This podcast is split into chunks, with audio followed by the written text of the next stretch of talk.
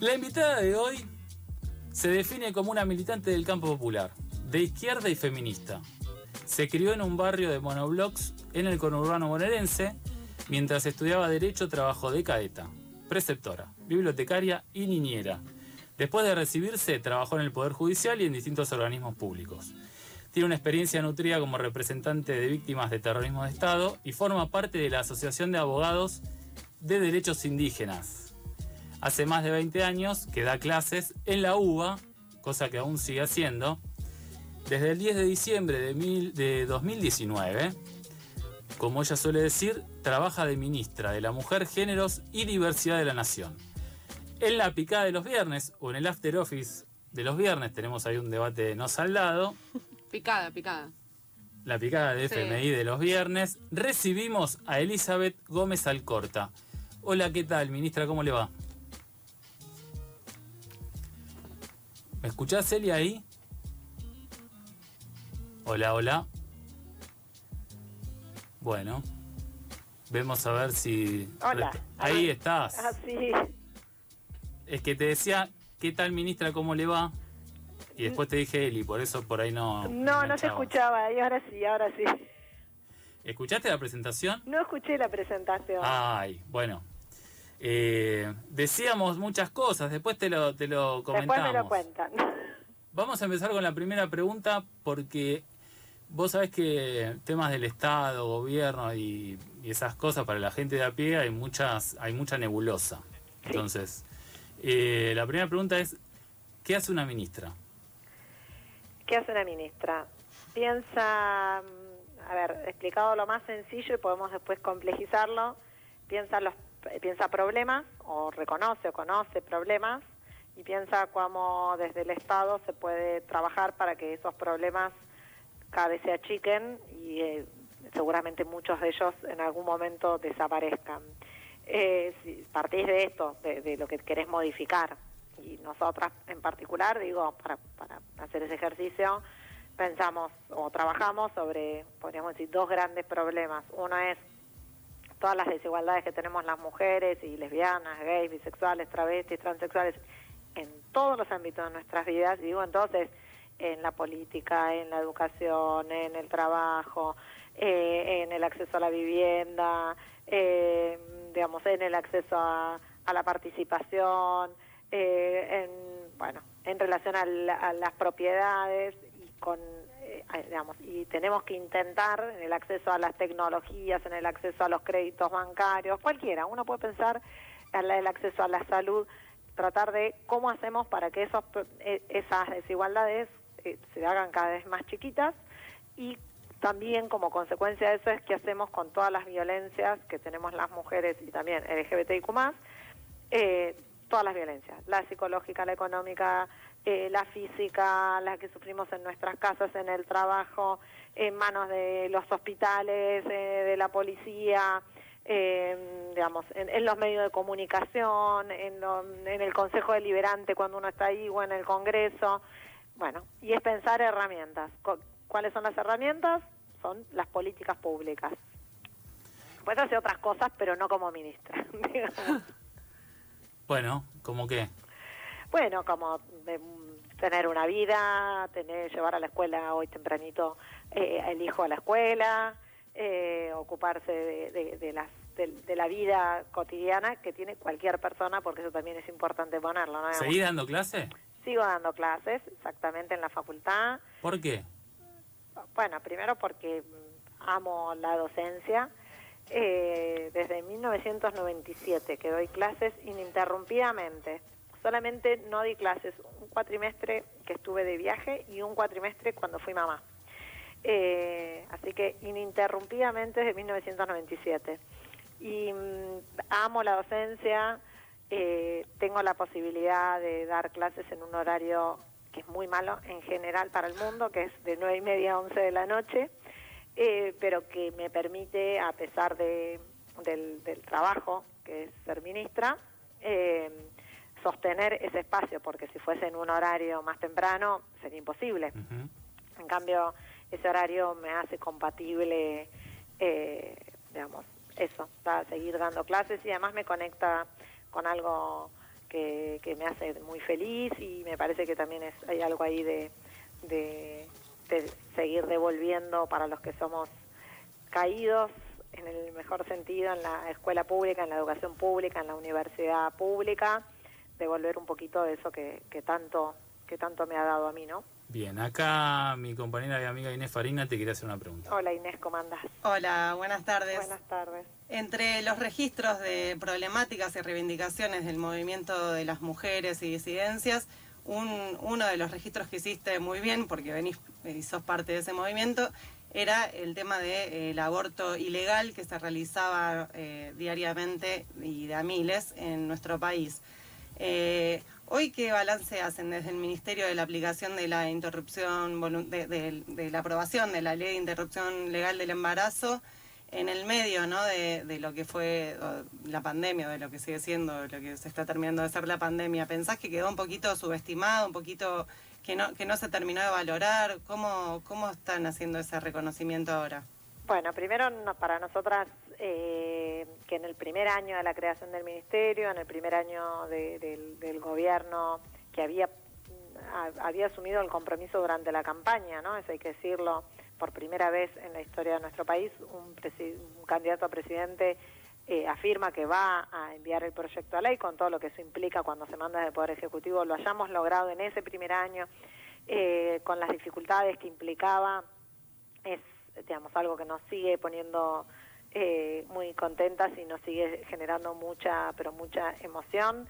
También es, es muy increíble que, digo, para muchísimos sectores que suponían que eso iba a implicar, eh, digamos, un, un, cataclismo, quedó también demostrado que, que, digamos, que la vida sigue y creo que esa parte de la, digamos, de la subestimación de, de digamos, del reconocimiento, que es a lo que vos haces referencia, habla de que también nos tocó en un momento difícil, ¿no? Este año estuvo atravesado más, más allá de, la pandemia con la vacunación, que fue durante muchísimo tiempo, uno podría pensar, hoy estamos pudiendo hacer muchísimas cosas, salir, encontrarnos, tener, no sé, pensar en las vacaciones, pienso por el previaje, la implicancia que tiene, estar en las escuelas, los pibes y las pibas, estar todos en los trabajos o, o digamos, o en actividad, porque hubo vacunas. Entonces creo que fue un año muy particular el momento en donde se conquistó y un momento muy particular el primer año donde se tiene que se tenía que poner en marcha y hacer efectivo.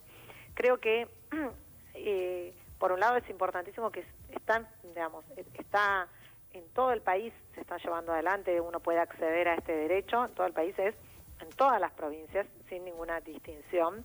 Es cierto que hay algunas en donde hay más efectores, efectores de la salud que pueden ser me, digamos, hospitales, salitas de primero eh, de primeros eh, de atención primaria, pero se está llevando adelante todo. Y hubo cerca de 40 eh, 40 presentaciones judiciales que lo que intentaron fue interrumpir, obstaculizar la aplicación de esta ley y los 40 han sido rechazados en el periodo que vamos, digamos, ¿no? desde el 15 de enero que se promulgó hasta hoy. Y eso también habla de mucho trabajo, hay mucho trabajo también atrás de esto del Ministerio de Salud, que es ir conquistando y logrando que haya más lugares en donde se pueda llevar adelante la práctica. Es la compra, la distribución en todo el país de, misoprostol. Son eh, miles y miles de capacitaciones a, médicos y médicas eh, en todo el país. Así que digo, por un lado hay que decir que, que no es que desde el día que se promulgó ya está sino que hay todo un trabajo enorme que quizás eso también quedó invisibilizado, pero que para nosotras nos sigue llenando igual de orgullo. Ah, eh, nuestro logro y el logro que sigue, como digo siempre, es una ley que hay que seguir militándola, no solamente porque algo que hemos aprendido es que los derechos no se conquistan para siempre, eh, sino que siempre hay posibilidades de, de retroceder, entonces es, es muy importante seguir militándola, pero en este caso en particular porque necesitamos eh, que haya más lugares, que se sepa más, que todas las personas que quieran acceder a la práctica tengan ese la información necesaria y que estamos en ese proceso todavía, ¿no? Eh, estamos hablando con Elizabeth Gómez Alcorta, ministra de la Mujer, Géneros y Diversidad de la Nación. Acá Carolina Molió te quiere hacer una pregunta. Hola Carolina. Hola Eli, ¿cómo estás? Bien, bien. Me alegro. Recién nombrabas a la ILE, si se quiere, como uno de los grandes logros eh, del gobierno, del ministerio. Pienso en que antes no había un ministerio, que se creó, que pasaron dos años, que uno es de pandemia, con todo lo que significa, sacando la ILE, ¿por dónde pasan para vos los principales logros del gobierno y cuáles eh, son las tareas pendientes, ¿no? Siempre pensando en el ministerio. Wow. Eh, bueno, primero la IBE, digo, no la ILE, eh, la IBE.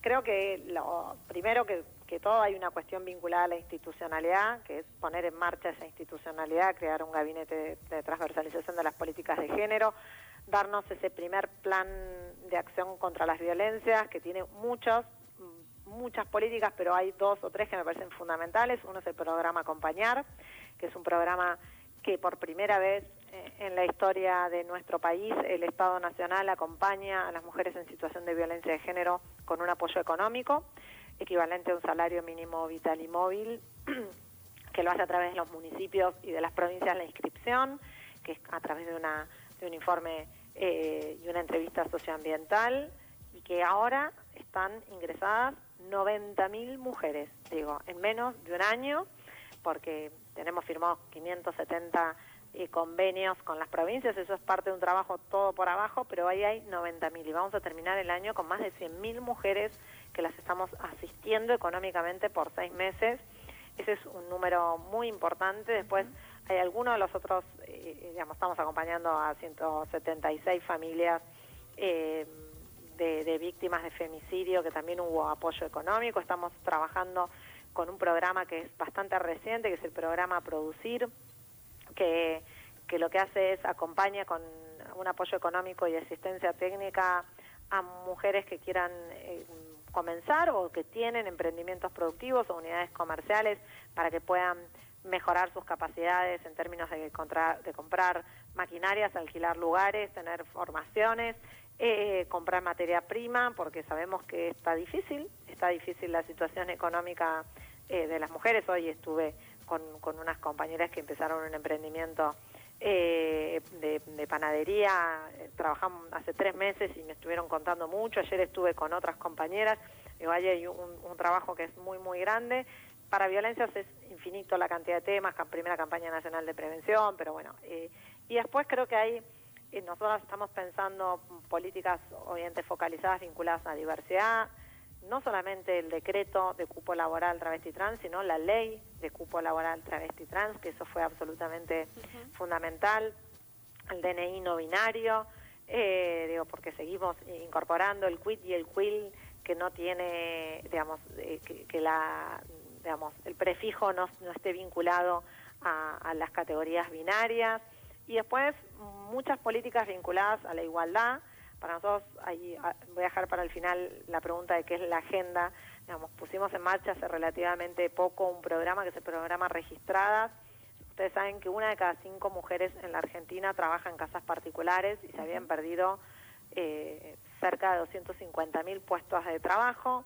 Digo cerca porque el 70% de las trabajadoras lo hacen en la informalidad eh, y para nosotros era una prioridad poder acompañar a, este sector por la importancia que tiene en términos cuantitativos para, para las mujeres en nuestro país. Y hemos puesto en marcha programas registradas que el Estado Nacional acompaña por seis meses pagando la mitad del salario de aquellas trabajadoras que se las registre, es decir, que sean no alguien que ya estuviese trabajando registrada, sino una nueva registración. Y en veintipico de días creo que el primero de octubre se puso se abrió la digamos la posibilidad de que se incorporaran los empleadores a este registro a este sistema y tenemos teníamos inscriptos a estos días más de 15.000 solicitudes, que decir 15.000 puestos de trabajo.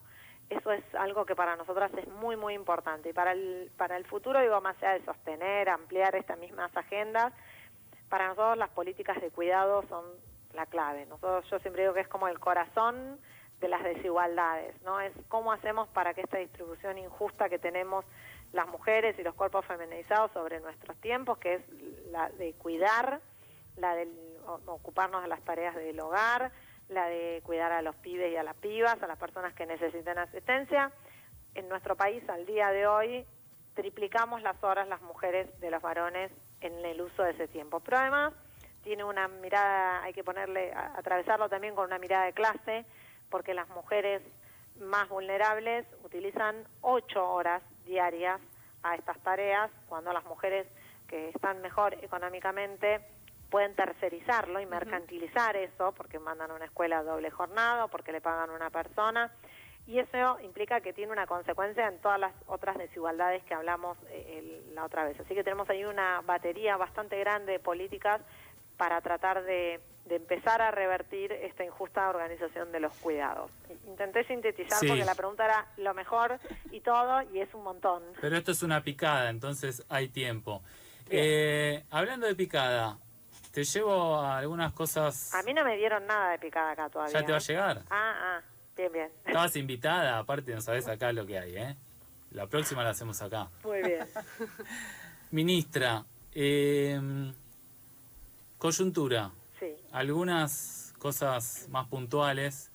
Eh, para empezar, ¿qué lectura haces del cambio del gabinete eh, a partir de la derrota en Las Paso y, bueno, habiendo ya transcurrido más de un mes?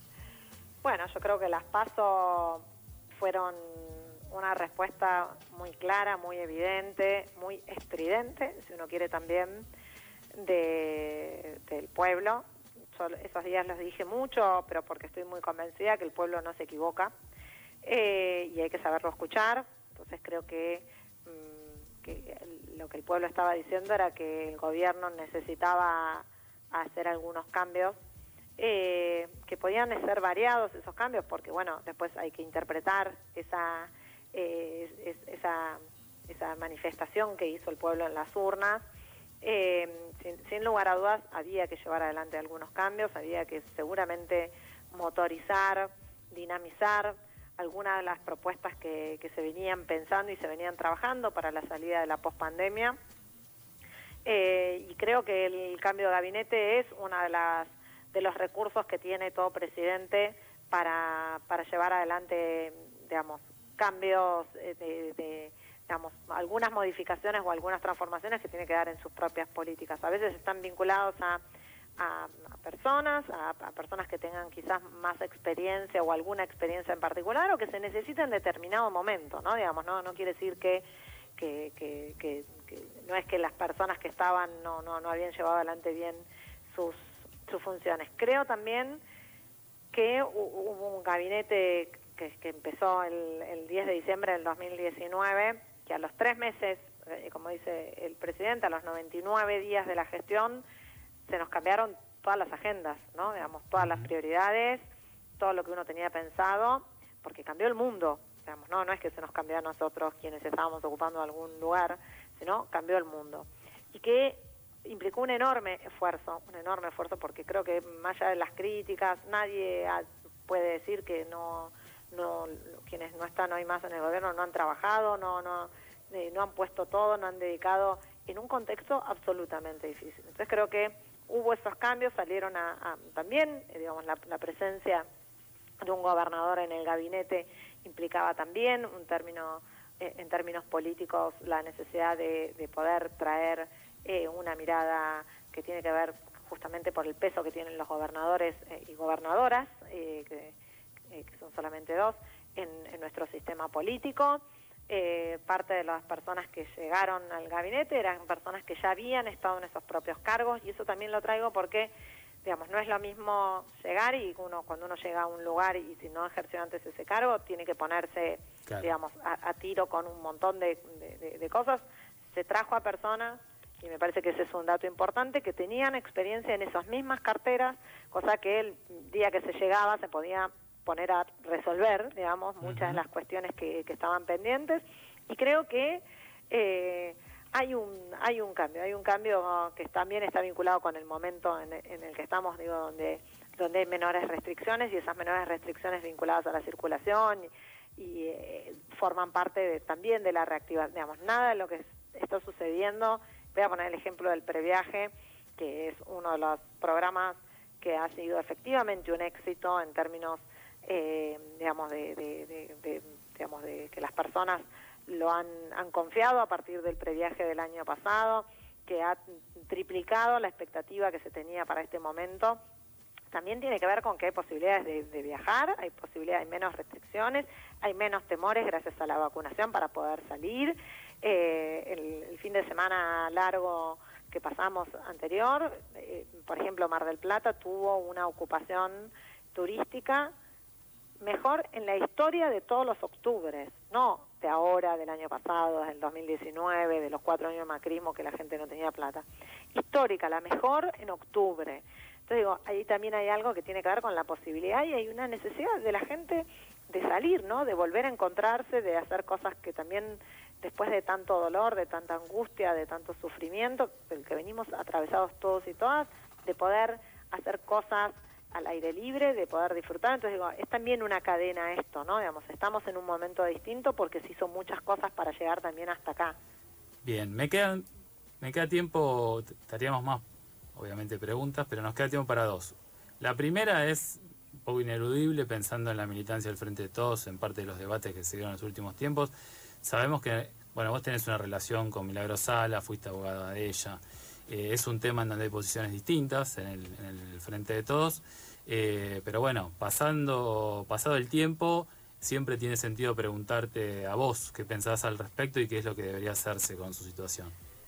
Bueno, yo como digo siempre, Milagro además de que la admiro y la respeto, la quiero mucho, es mi, amiga. Hoy justo hablé un rato largo, largo con ella a la mañana. Siempre es muy lúcida cuando habla y, podemos también hablar un poco de política. Eh, a ver, Milagro es una presa política, digamos, desde el 16 de enero del 2016 hasta hoy. Eh, eso quiere decir que su detención obedece exclusivamente a razones políticas, no a hechos que, estén vinculados a, digamos, a, hechos que podrían constituir delitos. Lo dije siempre y es porque estoy absolutamente convencida. Eh, es un problema que es lo que, se, que es lo que puede suceder en relación a las causas que ella, que ella tiene y digo esto porque las causas por las que ella está condenada, había una sola causa federal, que era la conocida causa de los huevos, que es por haberle tirado huevos un grupo de militantes a Gerardo Morales eh, en el 2009, creo, siendo el senador. No estaba Milagro allí, claramente, eso lo estuvo probado en los hechos, y nadie de los que estaba tenía ninguna identificación de la Tupac, sino ella le, la, condenaron como instigadora de, de las personas que tiraron los huevos y la condenaron por eso.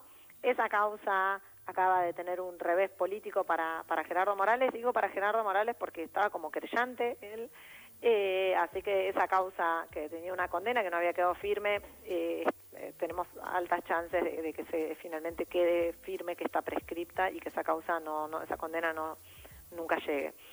Todas las otras causas, salvo esta, tramitan en la justicia provincial. ¿Qué significa esto?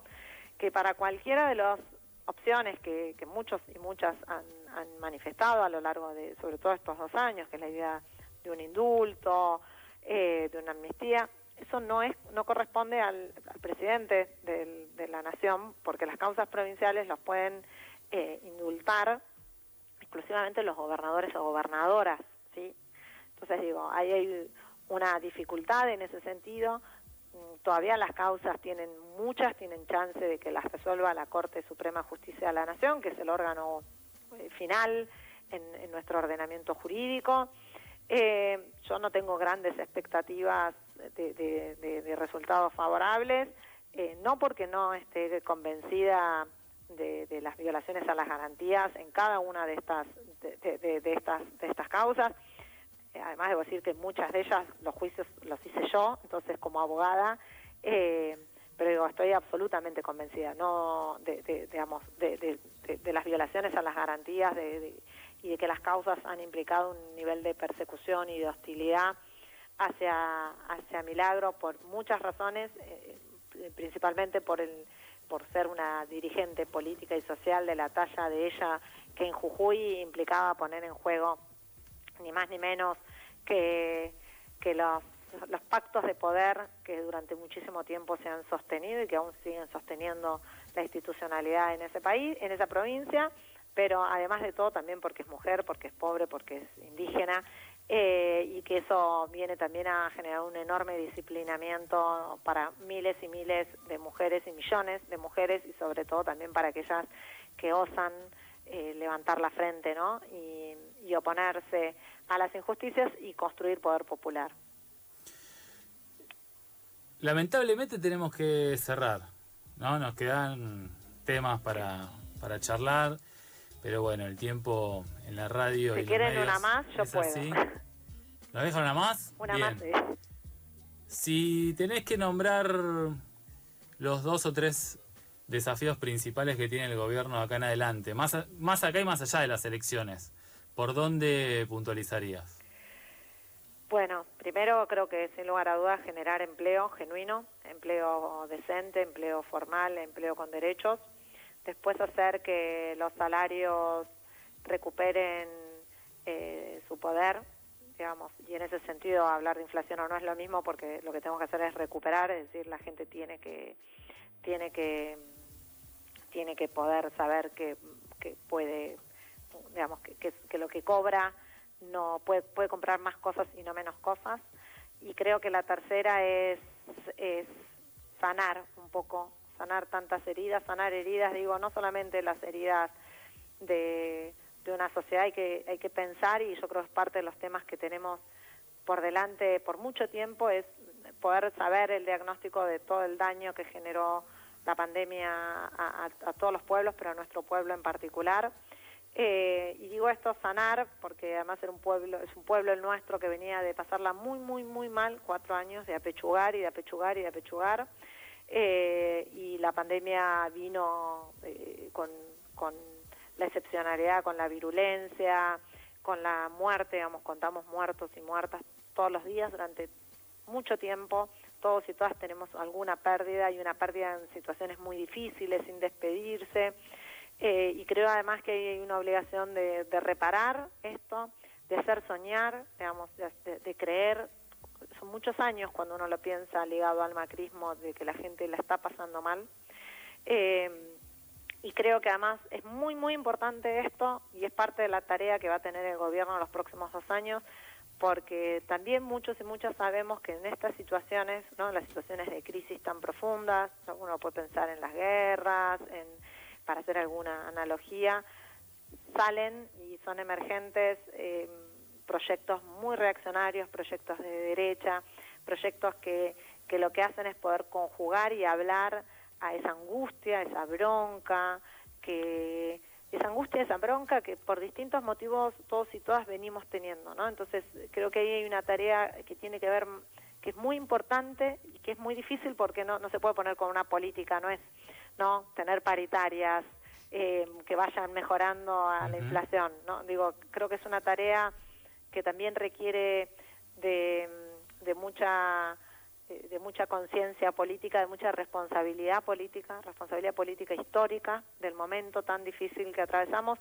y yo creo además que eso es parte de una de las demandas que tiene nuestro pueblo, que está pidiendo cuando esta idea que tenemos muchos y muchas y que el, el presidente nos lo ha dicho, ¿no? Digamos, escuchar con humildad, esto cuando perdimos, el presidente nos lo dijo a todos un gabinete, hay que salir y escuchar con humildad. Y cuando uno escucha con humildad se da cuenta que la gente está pidiendo empezar a recomponer algo que viene rompiéndose hace, digamos, desde el 2015, de diciembre del 2015 en adelante y que hay que recomponerlo no solamente con materialidades, sino también con, una apuesta muy fuerte a la subjetivo, ¿no? Elizabeth Gómez Alcorta, ministra de la Mujer, Género y Diversidad. Te agradecemos mucho, Eli. Eh, y nos queda acá el brindis con esto último que dijiste. Muy bien. Les mando un abrazo grande. Gracias, abrazo. Adrián. Beso.